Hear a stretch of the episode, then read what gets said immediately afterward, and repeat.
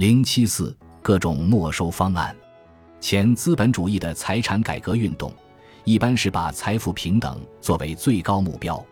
人人有平等的财富，谁也不能拥有多余或少于别人的财富，应当通过重新分配土地取得这种平等，并通过禁止买卖或典当土地加以维持。这显然不是社会主义，虽然有时它被称为农业社会主义。社会主义根本不打算分配生产资料。也不想仅仅限于没收，他要在生产资料公有制的基础上从事生产，因此，凡是仅以没收生产资料为宗旨的方案，都不能视为社会主义，他们只是给社会主义铺路的方案。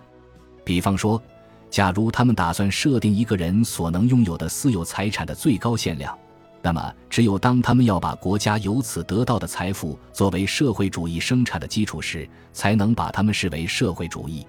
这时呈现在我们面前的是一种社会化方案，不难看出这种方案是不合宜的。能够被社会化的生产资料的数量是多是少，取决于允许拥有的私人财富的数量。如果定得太低，它同直接的社会化就没有多少差别；假如定得很高，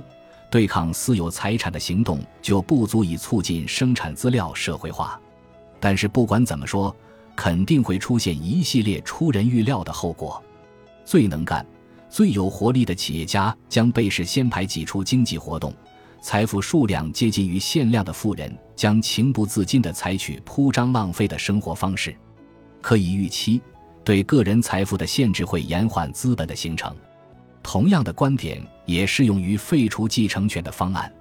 废除继承权以及废除采用捐赠方式避开禁令的权利，不会导致完全的社会主义，但它能在一代人之间把全部生产资料中的相当一部分转移给社会。它会延缓新资本的形成，并使一部分现有的资本也被消耗掉。